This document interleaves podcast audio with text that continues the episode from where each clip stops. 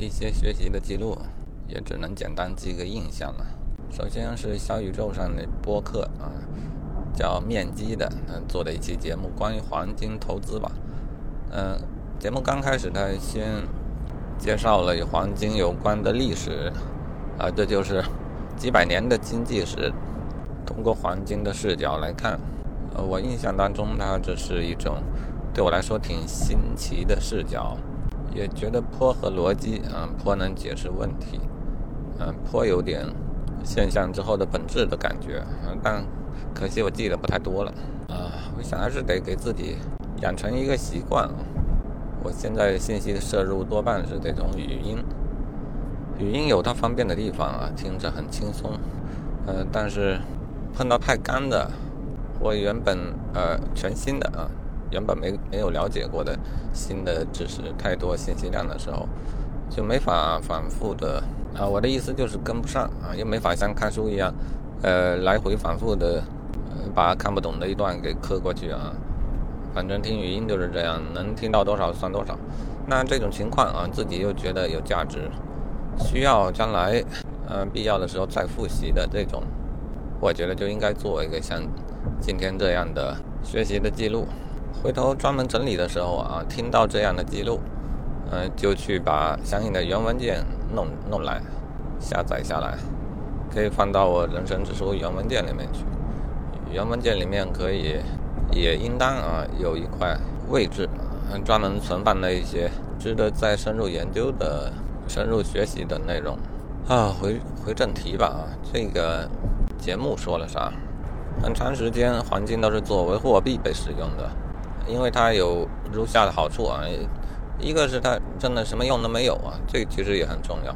假如拿大米来做货币的话，嗯，假如闹起饥荒，大家把大米都吃了或囤的不拿出来的话，那流通的货币就没了。这对于货币来说是不稳定的。凡是有用的东西啊，它有可能用的多，有可能用的少啊，那就会导致可流通的货币时少时多的。所以要作为一个货币没有用，也是一个挺重要的特点。然后它性质稳定，啊，这事儿呢也两说。性质稳定是不是好事儿啊？这个确实是大家选择黄金做货币的一个原因。嗯，但性质不稳定会不会是坏事？这也是我们应当考虑的一个问题。我这里所指的是，嗯，商品要有其生命周期啊，你不能一辈子都不会坏啊。一呃，正常商品都是有其生命周期的，因此如果出借商品，我就损失了一段的生命周期，所以要收取租金或成利息，嗯，都是合理的。但黄金又不会坏，货币不会坏，基本上啊，那更不用说纸币和其他的数字化的财富，它不会坏，那你要收利息。这个一方面是这种道德方面可能会有问题，嗯，站不住脚。另一方面呢，我觉得啊，这种没有生命周期的永恒的东西呢，容易让人有呃囤积的这种欲望和冲动。呃，若相反啊，人们就会想着赶紧把把自己的东西花掉啊，不然它就到到时间就没了。这种情况其实也未尝不好，呃，很能刺激需求嘛。好，另一个方向来看这个。黄金的稳定不变呢，其实也是它的一个缺点。呃，你对比于土地、牲畜，它们是不稳定，但它们会有产出。而黄金因为其稳定一成不变，啊，因此它本身是没有任何孳息的，没有任何价值的，呃，增加。所以在面基的节目里面，把黄金说成是一种零增值的，我忘了它怎么用词儿了。不增值的资产吧，大概意思就是这样。它本身是不不增值的。呃，若你看黄金升值了，那并非因为黄金升值了，而是因为其他东西贬值了啊。黄金作为一种对冲风险的一种手段啊，看起来增值。好家伙，我这个很难用我自己的话来说啊，因为这些术语对我来说挺新鲜的。刚才不管它黄金和货币啊。它的稳定也是一个原因，然后呢，它的均一性啊，它是均匀的，就是一大块黄金你切下来，每一两都有同样的价值啊，这听起来也没什么大不了的，但实际上其他有一些其他的财富他就做不到这一点啊，比方说钻石，嗯，大个比小个的可贵太多了，这不是按重量计的，所以钻石它也不好作为货币啊，何况它很难以切割，黄金软软的，延展性又好啊，这些这些性质碰巧决定了它呃挺适合作为货币的，所以它后来也就成为了货币。哦，还没完啊，还有它的稀缺性啊，这也必须是有的，取之不尽的话就不能作为货币。那就泛滥了。黄金是稀缺的啊，虽然不是说它是有限的，但是历史经验告诉我们啊，如果你想继续开采它，嗯，背后要付出的劳动基本是恒定的，这也只能说基本恒定了。啊，有些人说它，呃，每一克黄金都包含着相等的无差别的劳动，这是不可能的。毕竟运气好的人在河里就会发现黄金，呃，就比如呃节目里说到的那个。旧金山发现金矿的故事，啊，但它终归是稳定的嘛。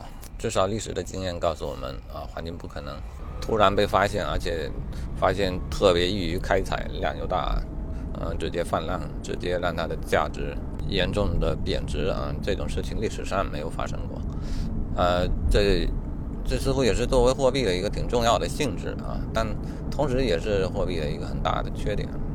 啊，节目中有分析各个阶段啊。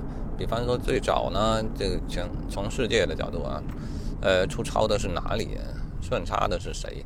刚开始是中国，那那个时候黄金白银就会流向中国，因为中国人喜欢这玩意儿。呃，后来鸦片战争啦，又又又又怎么样倒过来？然后又讲了欧洲、美国的一战、二战时期的，呃，这这整个历史啊，啊，整个历史我就不详述了，因为我我记不全，也记不清。嗯，但也呃。从这历史能观察到啊，有一点是比较肯定的，货币对于这个世界的贸易、世界的商品交流是很重要的。货币若短缺，则对经济不利啊。具体怎么不利，我这会一时又想不明白了，听着很奇怪啊，好像货币过多也不行，商品过多、货币过少什么的，跟各种情况都其实都会出现问题啊。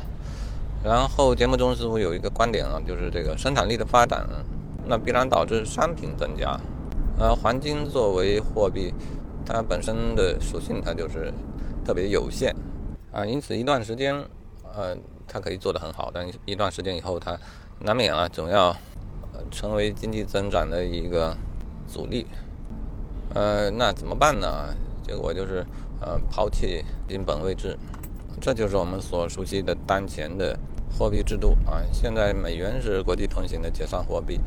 呃，它锚定的是石油，啊，书中对于这一些历史过程和原理都有介绍。节目中，嗯，当时听的蛮有道理啊，但听节目就是没法反复的咀咀嚼，嗯，也没法真正的想通了。所以现在让我自己复述呢，我又感觉其实有许多不理解的地方啊，这回头再看吧。反正这个节目啊，至少这一部分我觉得是很有意思的啊，很有价值。呃，晚上又听了谁的呢？晚上又听了谷歌古典的关于利息的那一系列节目，叫叫什么来着？啊，反正用“利息”两个字在谷歌古典全集里搜索就能找到。这个系列节目呢，其实就是呃关于利息的经济史的一个记录。嗯，它介绍了各个年代关于利息的安排、呃思考啊以及运行的情况。这个从最早的古巴比伦啊，从汉谟拉比法典开始，到古希腊、古罗马，呃，到中世纪天主教对利息的态度和政策啊，又讲又讲到犹太人，呃，也剖析了利息和利润啊。总之，信息量还是蛮大的。谷歌古典的节目信息量都挺大，啊，有兴趣的也下载来学习学习吧。